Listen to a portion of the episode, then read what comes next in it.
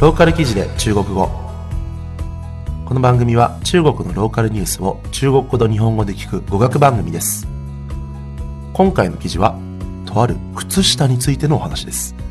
それでは記事の単語から見ていきましょう。ローカル記事で中国語。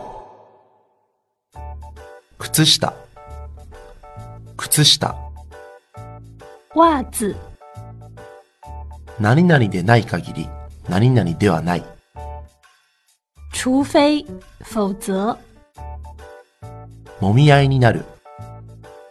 推搡、それでは記事の内容を見ていきましょう。靴下が枕元に置いている。